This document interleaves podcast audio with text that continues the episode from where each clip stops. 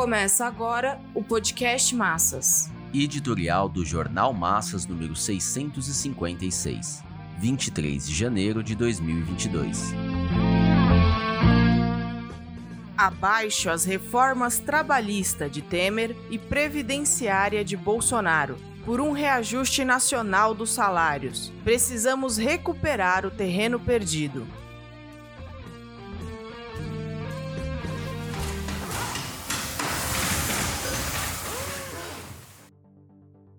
No momento em que se constata que a inflação pelo IPCA, o Índice Nacional de Preços ao Consumidor Amplo, foi de um pouco mais de 10%, o reajuste médio dos salários ficou bem abaixo, em torno dos 6,5% e o ganho médio dos trabalhadores caiu para R$ 2.459,307 a menos em relação ao ano de 2020. O salário mínimo passou de 1.100 a 1.212 um reajuste de 10,02%, baseado no INPC, o Índice Nacional de Preços ao Consumidor. Em meio a esses dados, discutiu-se a falsa notícia de que Lula estaria disposto a revogar a reforma trabalhista caso vencesse as eleições. E com essa informação claramente fantasiosa, a imprensa monopolista passou para o ataque. Lula e seus porta-vozes correram a mostrar que o que está feito não se desmancha. Mas, ao mesmo tempo, os petistas insistiram no rumor de que seu governo combateria a miséria e a fome com uma política econômica e pública de crescimento econômico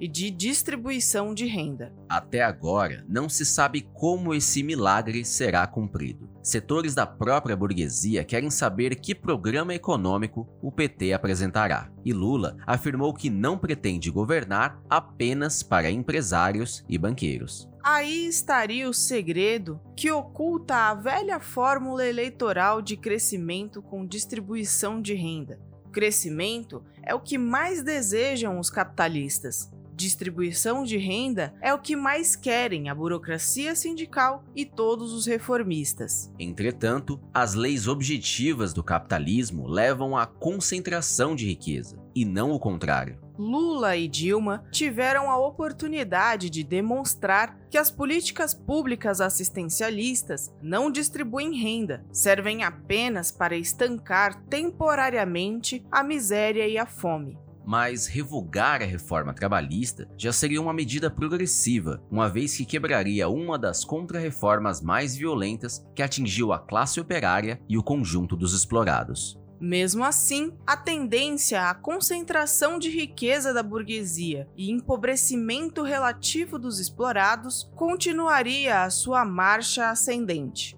Lula nunca se contrapôs às contrarreformas, tanto é que assentou seu governo na estabilidade advinda do Plano Real, das privatizações e da abertura econômica liberal de Fernando Henrique Cardoso, do PSDB. Em última instância, assentou-se sobre os interesses gerais do capital financeiro e monopolista. E fará o mesmo se eleito com a diferença de que herdará uma situação de baixo crescimento econômico, na melhor das hipóteses, uma situação de descontrole da dívida pública, ainda que a contrarreforma da Previdência tenha retardado sua explosão, uma situação de pressão inflacionária, de alto desemprego e subemprego e de devastação das condições elementares da maioria oprimida.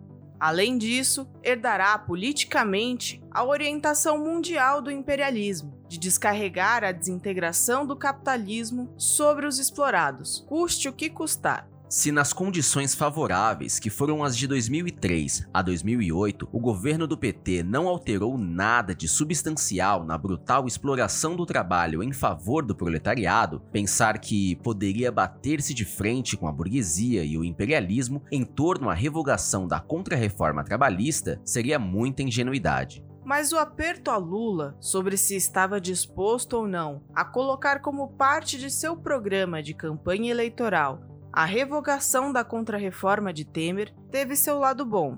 Bom, para deixar claro que sua candidatura é de manutenção das contrarreformas montadas pelos governos que surgiram do golpe de Estado de 2016 o que resulta em sustentar medidas que favoreceram a concentração de riqueza e miséria nos polos opostos das classes sociais. Medidas que potenciaram a pobreza e a miséria. Medidas que expandiram o exército endêmico de flagelados. Para um político como Lula, que surgiu no movimento sindical e que foi preso por liderar greves, o exercício do poder burguês do Estado ensinou-lhe que qualquer presidente eleito, mas sobretudo um presidente que não veio da burguesia ou da pequena burguesia, terá de submeter sua governabilidade aos ditames da grande burguesia, das oligarquias regionais e do imperialismo. Assim como também terá de estar de bem com os militares, que respondem em última instância não ao presidente, mas às forças burguesas. Lula tem traquejo, obtido na condição de um político que saiu do proletariado para servir a burguesia e aprendeu muito com o golpe que derrubou Dilma e o levou à prisão sob a acusação de corrupção aprendeu que sua popularidade não evitou uma derrota expressiva como a dada pela Operação Lava Jato, e aprendeu que as contradições do capitalismo em decomposição refletiram na política burguesa ao ponto de possibilitar a sua volta como candidato preferido pelas massas. Depois de dois anos de contenção das lutas, nas condições de cerrada pandemia, surgiu a vaga eleitoral, que logo se erguerá em fortes ondas e a vanguarda com consciência de classe continuará combatendo pela independência política dos explorados na contracorrente mas em melhores condições para defender o programa de reivindicações próprio dos trabalhadores e levantar a bandeira de revogação da reforma trabalhista e previdenciária. A tarefa é a de recuperar o terreno perdido, iniciando a batalha por um reajuste nacional dos salários, defesa dos empregos e pelo fim das contrarreformas. O POR continua com a campanha de convocação de um Dia Nacional de Luta com paralisações e bloqueios. É por meio da ação direta que os explorados se defenderão da pobreza, miséria e fome.